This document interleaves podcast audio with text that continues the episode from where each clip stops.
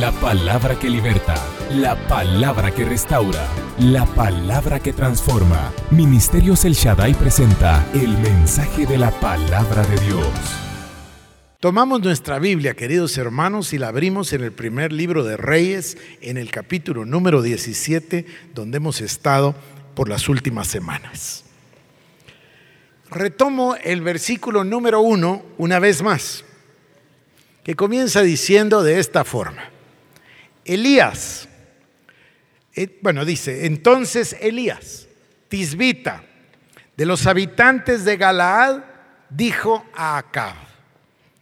Elías es un personaje muy particular.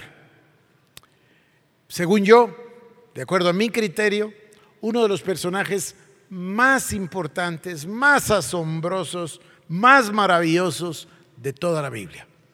La introducción, sin embargo, es una introducción muy somera. Sin previo aviso, aparece así el nombre, Elías, Tisbita.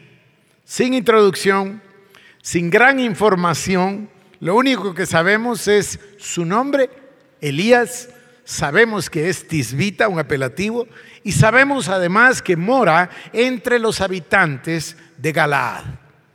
Y así se presenta este personaje bíblico que no solo es un enigma, sino que es uno de los, vuelvo a insistir, mayores personajes de la Biblia, el varón de Dios. Pudo correr más rápido que un carruaje tirado por caballos. Es, único de los, es, es uno de los únicos dos seres humanos en la historia de la humanidad a los que Dios se llevó sin conocer la muerte. Es el único, además del Señor Jesucristo, del quien se profetiza diciendo que aparecerá antes del día del Señor. Este es un personaje verdaderamente extraordinario, verdaderamente fantástico. Es uno de los únicos dos que ha visto la espalda del Señor cuando Él pasaba enfrente. Es, es una cosa verdaderamente maravillosa si ustedes lo piensan. Es un personaje único.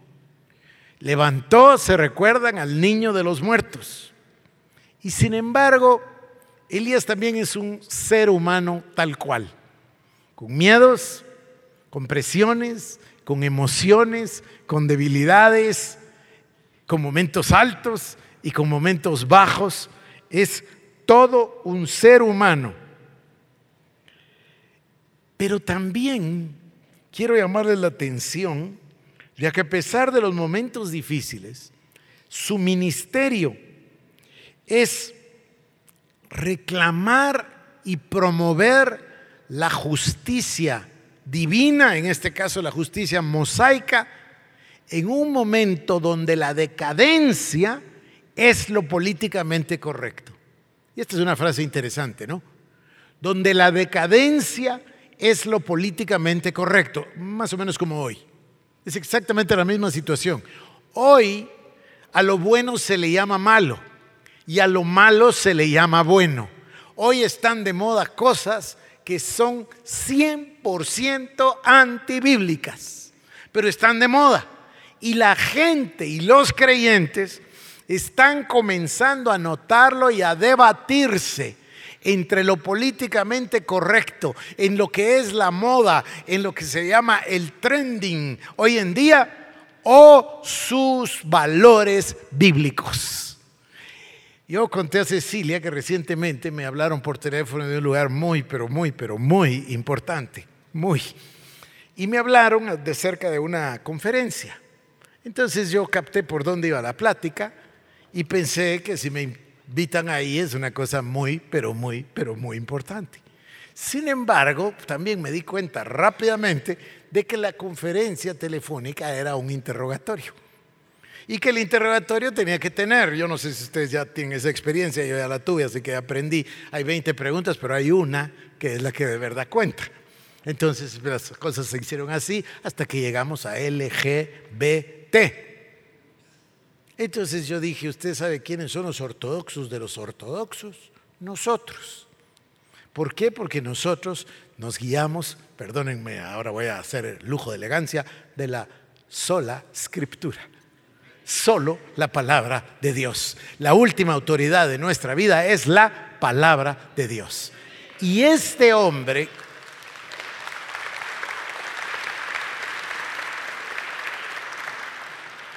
Y este hombre proclama, promueve, lucha, reclama, protesta, ¿qué palabra uso? La más fuerte que puedan pensar para hacer valer la justicia divina en medio de una decadencia que prevalece en toda la sociedad y que era lo políticamente correcto. ¿Por qué era lo políticamente correcto? Porque Acab se había casado con Jezabel, a sabiendas de quién era Jezabel, porque eso le dice el Señor a Acab precisamente.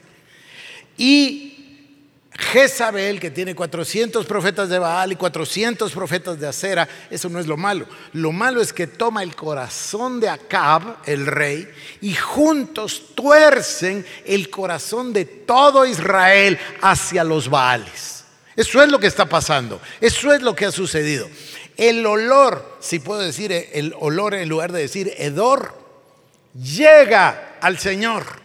Y el Señor en su justicia divina provoca juicio contra el pueblo de Israel que ha abandonado a Dios con mayúscula Dios para irse detrás de dioses ajenos y servirles con minúscula dioses. Y se va detrás de los Baales. El pueblo entero. Y Dios Todopoderoso que usa colaboradores entre sus hijos, llama a este hombre extraordinario que se llama Elías. Tiene un llamado divino para Elías, lo llama a Elías y Elías se levanta para la ocasión.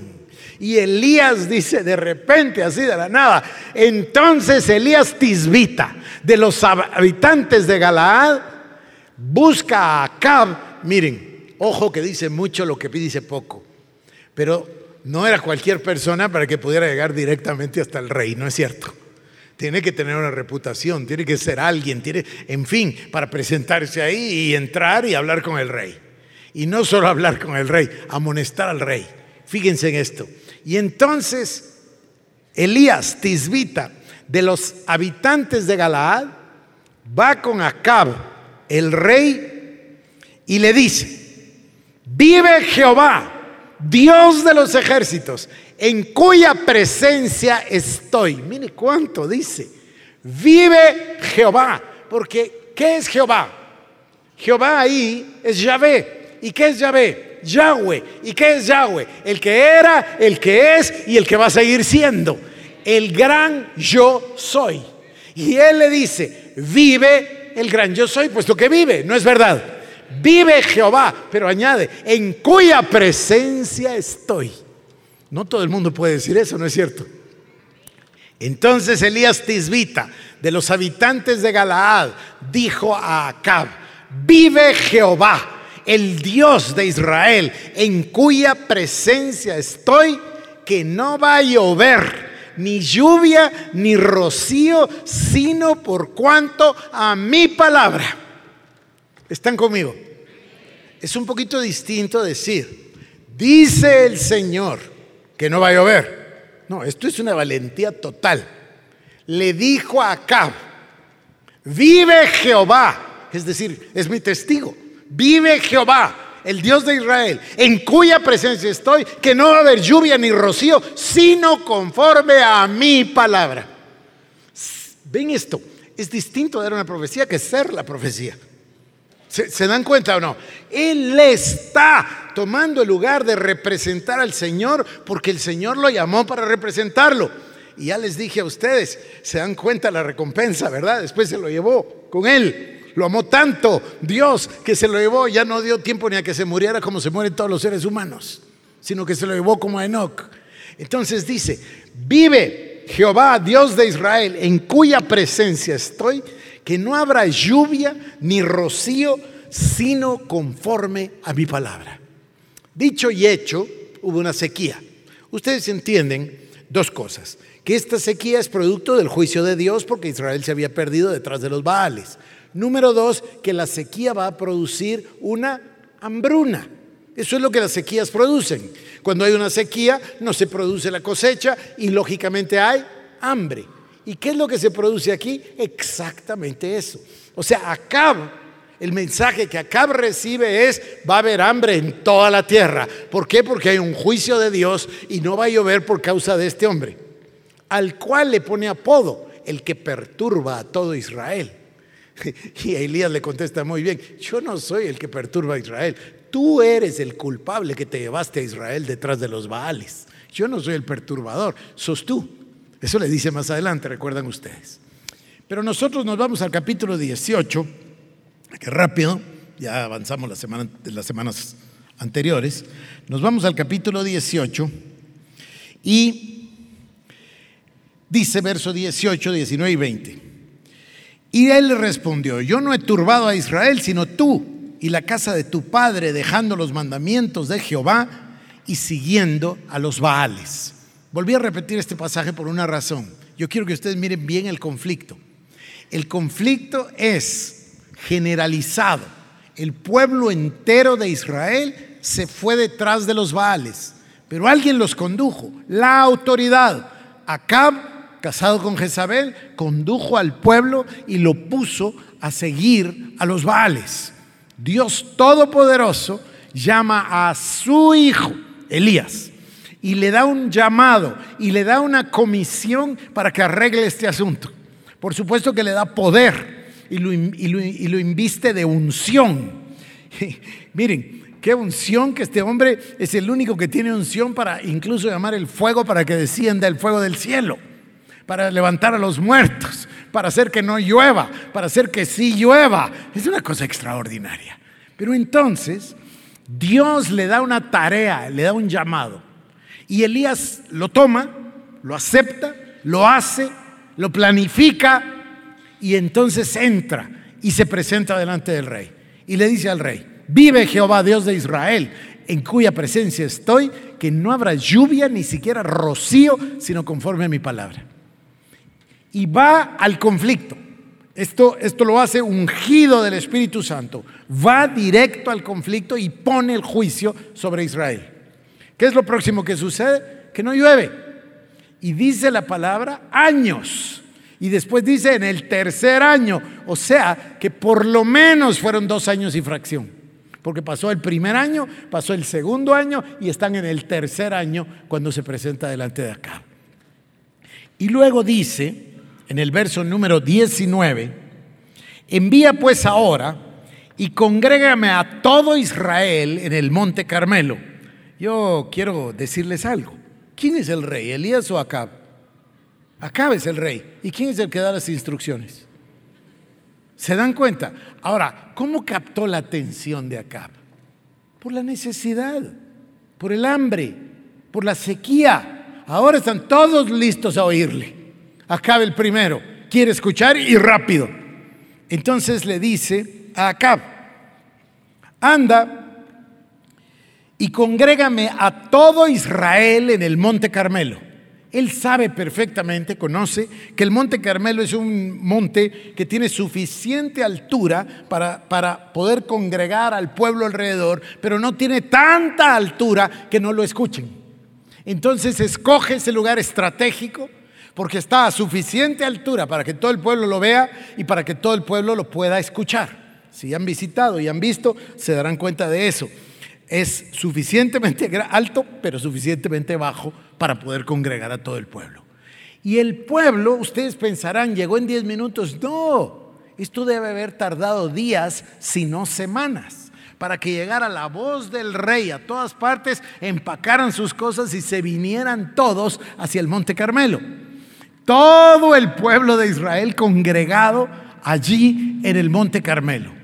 Y él tiene un plan, tiene un plan en su corazón y está haciéndolo bajo la unción del Espíritu Santo. Dice, envía pues ahora y congrégame a todo Israel en el monte Carmelo y los 450 profetas de Baal y los 400 de acera que comen a la mesa de Jezabel. O sea que aprovecha para traer no solo al pueblo, que es el que está en problema, porque si ustedes lo piensan, el pueblo está en un gran problema. El pueblo está cometiendo hechicería porque lo guió a Acab y Jezabel hacia la hechicería o idolatría, si quieren mejor palabra. Idolatría. Se van detrás de los Baales. ¿Quiénes son los que están en riesgo? ¿A quiénes quiere rescatar Dios como siempre? Al pueblo. Y Acab y Jezabel se llevaron al pueblo los Baales. Ahora Dios envía a su varón de Dios, a su ungido, a su enviado para que lo solvente. Y él va y le dice al rey, congrégame a todo Israel ahí en el monte Carmelo. Él tiene un plan. Y llega todo Israel y también llegan los 450 profetas de Baal y también llegan los 400 profetas de Acera y además nos da la información de que a los profetas de Acera y a los de Baal los mantenía Jezabel y les daba de comer en su propia casa y en su propia mesa. Y llegan todos y llegamos al verso 20. Entonces Acab convocó a todos los hijos y reunió a los profetas en el monte Carmela, Carmelo, perdón, y uno de mis pasajes favoritos, verso 21. Y acercándose Elías a todo el pueblo dijo, ¿hasta cuándo claudicaréis entre dos pensamientos? Si Jehová es Dios, seguidle, y si Baal, id en pos de él. Y el pueblo no respondió palabra. Esto es impresionante, a mí me, me gusta mucho esto. Él tiene un plan en su corazón, obviamente puesto por Dios. Y dentro de ese plan, él le dice a Acab, llámame a todo el pueblo. ¿Qué es lo que quiere el profeta? El profeta quiere confrontar a todo el pueblo con la verdad y además se las quiere demostrar. Pero ¿cuál es el fin? ¿Cuál es el objetivo final? El final es rescatar y regresar el corazón del pueblo hacia el Dios vivo delante de quien está el profeta. ¿Están conmigo? Entonces llega el pueblo y de paso llegan los 850 profetas de Baal y Acera. ¿Y cuál es el discurso? Este es uno de los mejores discursos de la historia de la humanidad. ¿Hasta cuándo claudicaréis entre dos pensamientos? Si Jehová es Dios, entonces seguidle. Y si Baal es Dios, entonces seguidle a él. Ellos no lo habían visto tan claro, queridos hermanos, como ustedes y yo lo vamos a ver hoy. Ellos no lo habían visto tan claro. Ellos pensaban que podían, como hay una palabra, estar con los dos. Ellos no lo habían visto tan grave, pero Él se los pone de frente. Miren bien, ¿hasta cuándo van ustedes a claudicar entre dos pensamientos? Hay otra versión, la de las Américas. ¿Hasta cuándo vacilaréis entre los dos pensamientos? ¿Hasta cuándo van a estar ustedes brincando de uno al otro? Si Jehová es Dios, seguidle. Si Baal es Dios, entonces seguid a Baal. Pronto está Él que ya sabe lo que va a hacer. Él sabe que va a clamar fuego del cielo y que Dios se manifieste para que Dios demuestre que solo hay un Dios, creador de los cielos y la tierra, que solo hay un Dios que está vivo, que solo hay un Dios que es nuestro Padre que está en los cielos. ¿Hasta cuándo claudicaréis entre dos pensamientos? Si Jehová es Dios, seguidle. Y si Baal es Dios, entonces id en pos de él. Y el pueblo, ¿qué dice? No respondió nada. Fíjense bien, el pueblo se quedó callado. Están confrontándome pero la verdad es que estoy vacilando entre dos pensamientos. no he, he claudicado entre dos pensamientos. Así estaba el pueblo. Él sabía lo que venía. Entonces llamen aquí a los profetas de Baal y hagamos un altar y que caiga fuego del cielo y que se demuestre quién es el Dios verdadero y quién es el Dios que está vivo. Él tenía un plan. Me voy a, me voy a apartar un momentito de esto y les voy a llevar a la realización de que este pensamiento está vivo en medio de nosotros hoy y continúa.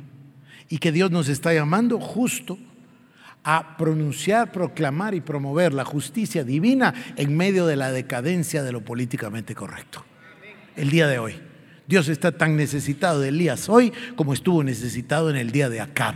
Y Dios quiere poner el espíritu de Elías sobre su congregación.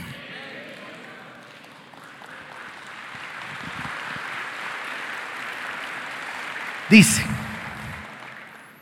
Mateo 6:24, Ninguno puede servir a dos señores, porque o aborrecerá al uno y amará al otro, o estimará al uno y menospreciará al otro. No podéis servir a Dios y a las riquezas. Que es lo mismo que Mamón, ¿verdad? Las riquezas. Es un Dios, es un ídolo, es un Dios falso. Lucas 16, 13. Ningún siervo puede servir a dos señores, porque aborrecerá al uno y amará al otro, o estimará al uno y menospreciará al otro. No podéis servir a Dios y a las riquezas. Apocalipsis capítulo 3, 15, 16 y 17. Escriba al ángel de la iglesia en la Odisea y dile así, yo conozco tus obras, que no eres frío ni caliente. Ojalá fueras frío o caliente, pero por cuanto eres tibio y no frío ni caliente, te vomitaré de mi boca.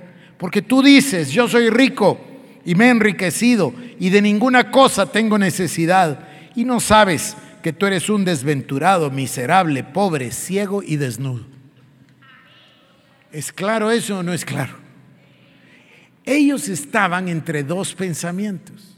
Mateo y Lucas, ambos nos dan la versión de las palabras del Señor Jesús, que a mí me impresionan muchísimo, porque es el único lugar en toda la Biblia, y son las palabras del mismo Señor Jesucristo, que usa esa expresión, nadie puede servir a dos señores y los pone a la misma altura. En todo el resto de la Biblia no están nunca los dioses que no crearon los cielos y la tierra con D minúscula jamás están a la altura de Dios. Pero aquí Jesús los pone a la misma altura. Y dice, nadie puede servir a dos quirios, nadie puede servir a dos señores. Porque o amará a uno y menospreciará al otro, o aborrecerá a uno y servirá al otro. Nadie puede servir a Dios y a las riquezas. Esto es así tajante, pero más duro es todavía, ojalá fueras frío o caliente, pero porque eres tibio, te vomitaré de mi boca. Fíjense ustedes que si yo entiendo correctamente, estaría mejor ser caliente, pero todavía estaría mejor ser frío, porque es decidido que ser tibio y estar entre los dos tratando de quedar bien con ambos. No es posible, no es posible. C.S. Lewis escribe un libro que se llama El Gran Divorcio, pueden buscarlo el gran divorcio. Y en el gran divorcio sí es, o C.S. Lewis dice, si insistimos en quedarnos con el infierno o incluso con la tierra, no veremos el cielo. Si aceptamos el cielo, no podemos guardar ni un solo recuerdo, ni el más pequeño y entrañable del infierno. ¿Y qué hay de la tierra? Se preguntará alguien. Yo creo que cualquiera descubrirá que la tierra no se encuentra, al fin y al cabo, en una situación muy distinta. Considero que si se elige la tierra en lugar del cielo, resultará que fue desde el principio una región del infierno. Pero si se pone en segundo lugar la tierra tras el cielo, resultará que desde el principio fue una parte de este. Creo que lo tengo que volver a leer, ¿verdad? Si insistimos en quedarnos con el infierno o incluso con la tierra, no veremos el cielo. Si aceptamos el cielo, no podremos guardar ni un solo recuerdo, ni el más pequeño ni más entrañable del infierno. En otro pasaje, o parafraseando esto, dice de esta manera, para entrar al cielo no puede llevar uno ni el más pequeño souvenir traído de la tierra ni del infierno. Allá no vale nada. Allá nadie puede llevar algo de la tierra. Para entrar en el cielo hay que llegar vacíos de infierno y vacíos de tierra. E, entienden, por supuesto, de qué está hablando, ¿no? De la analogía, la metáfora. O sea, no hay nada en la tierra, no digamos en el infierno, hablemos de la tierra. No hay nada terrícola, no hay nada terrenal, no hay nada terráqueo, no hay nada humano que pueda servir en el cielo para llegar y entrar al cielo, hay que estar 100% despojado y 100% desvestido de todo lo terrenal, de todo lo terráqueo, ni mencionar el infierno. No hay nada allá en el cielo que valga la pena. Nada, nada, nada. Entonces, ¿dónde debe estar nuestro camino? ¿Dónde debe estar nuestra lealtad? Nadie puede servir a dos amos. ¿Hasta cuándo claudicaréis entre dos pensamientos? Nadie puede servir a Dios y a las riquezas. Lo que está en la tierra no sirve de nada en el cielo. Estoy impresionado con, con él, pero estoy más impresionado con Wesley. Les voy a leer a Wesley ahora. En el año 1725, a los 23 años de edad, me encontré con el libro Reglas y ejercicios para vivir y morir en santidad del obispo Wells. Perdón, este es Taylor, disculpen, de Taylor, del obispo Taylor. Leyendo partes de este libro, fui profundamente afectado. Esto es autobiografía de Juan Wesley. Fui profundamente afectado, particularmente la parte que se refiere a la pureza de la intención.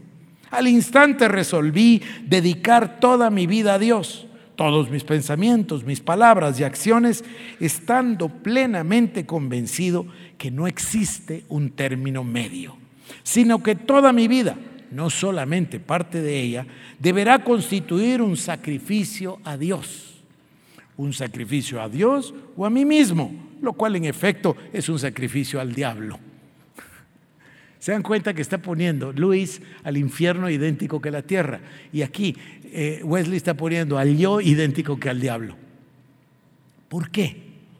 ¿Por qué servir al yo es malo? No, servir al yo no es malo. Lo que es malo es no servirle a él absolutamente. Cuando dejo una parte de servirle a él para servirme a mí, como dice eh, Wesley, es igual que servir al diablo. ¿Por qué? Porque es la ausencia de servirle a él. ¿Están conmigo? ¿Puede una persona seria dudar de esto? ¿O encontrar un término medio entre servir a Dios y servir al diablo?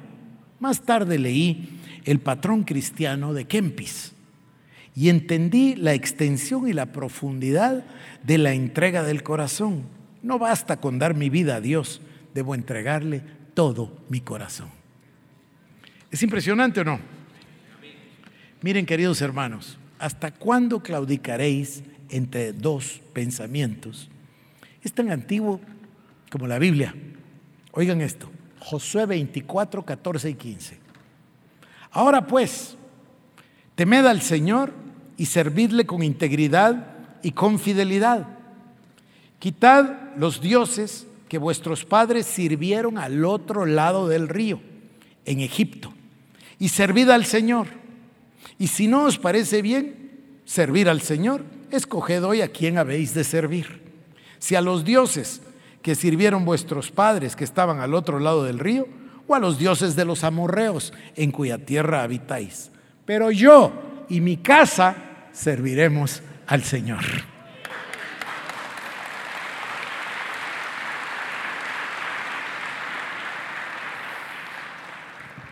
Anoche volví a tomar este libro que me ha bendecido mucho, amo mucho a Juan Carlos Ortiz. Yo no sé si ustedes lo saben, pero se los cuento. Juan Carlos Ortiz está casado con una señora que es hermana de la esposa de Luis Palau, que es hermana de la esposa de Edgardo Silvoso. Miren qué, qué linda familia, ¿no? Yo les aprecio muchísimo a todos. Lucas capítulo 6, verso 46. ¿Por qué me llamáis Señor, Señor? y no hacéis lo que yo digo? Este libro contiene muchas ideas muy profundas y muy hermosas. Y lo hace de una manera muy coloquial y muy bonita.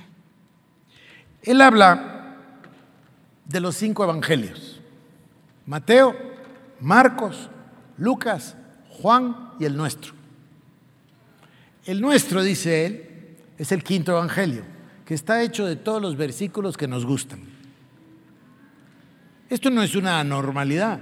Ustedes saben que este hombre tan admirable, tan inteligente, tan erudito, tan genio, Dios mío, qué figura de la historia, Thomas Jefferson, ustedes saben quién es Thomas Jefferson en la historia de Estados Unidos, la Constitución, la Declaración de Independencia, etc. Ustedes saben que él rechazaba lo sobrenatural. Así que Tomás Jefferson hizo su propio Nuevo Testamento. O sea que tomó el Nuevo Testamento de Mateo a Apocalipsis y le borró todos los milagros y lo mandó a imprimir. Y existe el Evangelio de, de Jefferson y le borró todo lo sobrenatural. Una cara de rechazo horrible, pero no es lo mismo que hacemos, porque tomamos solo lo que nos gusta y lo otro no lo leemos. Ah, ayer me dio una idea el Señor. Miren, anteayer, ayer me tocó hablar en un servicio precioso de celebración de la vida de nuestro hermano Emilio Peralta, quien falleció hace una semana. Entonces, la noche del viernes yo estuve pensando qué iba a decir.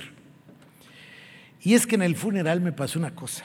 Iba al funeral de Pedro Galvez cuando me llamaron que también había muerto Milo, así que fue muy sacudido el día. El caso es que cuando salí para el carro, se me acercó un hombre joven pastor, pastor. Yo me volteé y vi que se trataba de un señor que trabajaba ahí en la funeraria. Se acercó y me dijo, perdone que lo moleste, discúlpeme. Me gusta mucho oírlo y lo oigo siempre en estereovisión. Quiero ayuda, por favor, pastor. Hace nueve meses mi hijo de 14 años murió. ¿Qué me puede decir? Y me pegó un susto tremendo. ¿Qué puede decir usted en 30 segundos, no? Pero oré, ¿han hecho oraciones veloces? Bueno, yo hice una muy veloz. Y el Señor me dio una idea. Y después usé esa idea el sábado y ahora la voy a usar con ustedes. Yo le dije, mire hermano, yo no puedo ni intentar decirle que siento su dolor porque eso no es cierto. Ese dolor debe ser un dolor, no, no puedo imaginarlo. Créame que siento empatía y amor, le dije, y siento que el Señor pone esta palabra en mí. Usted está sintiendo la ausencia, pero deje que su hijo se voltee hacia Dios y piense usted, el Dios al que amamos, el Dios al que servimos, este Dios Padre de nuestro Señor Jesucristo, ¿por qué iba a llevarse a un chico de 14 años si no es porque lo amaba muchísimo? El Señor sabe el agujero que le iba a quedar a usted, eso no hay quien lo dude. Pero Dios lo amó tanto que se lo llevó rápido. Y lo abrazó y decidió llevárselo. Y el argumento lo usé ayer sábado en ese servicio, diciéndole a la gente algo que, que les quiero decir. De alguna manera estamos muy, muy ensimismados. Y todo lo vemos a través de una especie de anteojos que se llaman el yo. Todo lo vemos a través de nosotros. Por eso decía yo, tenemos la pésima costumbre de estarnos comparando con la gente, siempre. Porque el, vecino viene y nos cuenta que compró su carro nuevo y rápido estamos pensando que nosotros y por qué yo no y cosas por el estilo que no hacen falta. Pero todo lo vemos a través del yo. Nunca podemos juzgar las cosas puras, frías como son, sino que las veramos a través de nuestros antecedentes, de nuestra historia, de nuestro pasado, de nuestros genes, de nuestras eh, experiencias, a través de todo lo nuestro. Y ayer yo decía, ¿qué tal si por un instante nos desvestimos de eso y pensamos que no somos el centro del universo? Que el centro del universo es Dios. Y lo vemos a Él porque Él tiene la última palabra. Él, miren, Copérnico, Copérnico sacudió a todo el mundo todo el mundo conocido y a todos los científicos y a toda la gente, porque la gente creía en la Edad Media que la Tierra era el centro del universo y que todo, incluyendo el Sol, circulaba alrededor del universo. Estamos un poquito nosotros como ellos, creyendo que todo circula alrededor de mí. No, Señor. Copérnico demostró que todo circulaba, incluyéndonos a nosotros, alrededor del Sol. Y el Sol es el Señor y toda la creación circula alrededor del Señor. Y eso quiere decir que yo y toda mi vida circula alrededor del Señor. ¿Y qué quiere decir circular alrededor del Señor? Quiere decir, amados hermanos, que solo hay una cosa importante en toda la vida. Dios nos tomó de un lugar que es eterno, donde no hay tiempo, y nos puso acá con un propósito, que nosotros vivamos y pasemos la prueba para vivir de nuevo en esa eternidad con Él. Quiere decir que aquí solo hay un propósito, no hay otro. El único propósito por el cual estamos en la tierra es servirle a Él y cumplir su llamado. Es lo único. Todo lo demás todo lo demás en su divina misericordia, en su infinita compasión, en su amor ilimitado nos permite tener esposa o esposo, sea el caso, eh, hijos, nietos, amor, felicidad, bienes, cosas, alegría, amigos, complacencia. Todo eso no vale nada. Lo único que vale es cumplirle el llamado a Dios circulamos toda la creación alrededor de un Dios ilimitado. Y nos dio un llamado. Y nuestro llamado, queridos hermanos, es servir a Dios. Me da vergüenza ser parte de la caída dramática de la iglesia. Parece que lo que queremos es oír la prédica, oír música, ver el show. Y Cristo y el llamado divino se acerca conmigo. Ay, que sus prédicas me las sé todas. A mí qué me importa que se sepa. ¿Hizo alguna?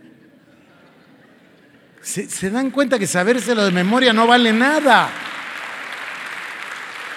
No vale nada. Si hiciéramos, el 1% de los guatemaltecos hiciéramos, sería diferente el país. Sería diferente el país. No que yo sea perfecto, debo ser de lo peor, pero tengo ganas de ser de lo mejor. Solo hay una razón para vivir, amados hermanos, y es servir a Dios. Todo lo demás es accesorio. O, si quieren, se los digo de otro modo, ¿Hasta cuándo claudicaréis entre dos pensamientos? Si Jehová es Dios, seguidle a Él. Y si Baal, entonces seguid a Baal. Porque nadie puede servir a dos señores. Tengo contra ti que no eres ni frío ni caliente. Ojalá fueras frío o caliente, pero por ser tibio te vomitaré de mi boca. Esas son palabras del Señor Jesucristo. Nadie puede servir a dos señores. Amados hermanos, estoy verdaderamente contento, emocionado, feliz de arribar aquí. Que esto, me dijo alguien, va a tener mucha respuesta negativa y persecución, eso hemos tenido toda la vida. ¿Qué importa? ¿Qué importa lo que haga el diablo? De todos modos no tiene poder, mi Señor lo venció en la cruz del Calvario. Propongo, propongo a ustedes una revolución. Les propongo a ustedes que un grupito pequeño, y esto de que seamos tan poquitos es nítido. Esto lo hizo el Señor, como lo de Gedeón. No se necesitan 32 mil que no saben nada. Se necesitan 100 o 50 o 20 que lo quieren dar todo. Entonces, estamos aquí como un remanente y estamos obteniendo un entendimiento. Y yo siempre pienso, queridos hermanos, que lo más valioso que hay es el entendimiento. Porque tarda uno mucho en entender, cuesta mucho. Y cuando tenemos entendimiento y cuando empiezo yo a comprender que lo que vale es esto que el Señor nos está hablando, lo que vale es una verdadera revolución, pero no estamos solos. Tenemos colegios con centenares de niños, tenemos universidad con centenares de jóvenes, tenemos radios con cientos de miles de oyentes tenemos una voz y ahora tenemos un mensaje. Y si a esto le añadimos la voluntad de cada uno, créanme que entonces me renace la fe de una transformación total de Guatemala.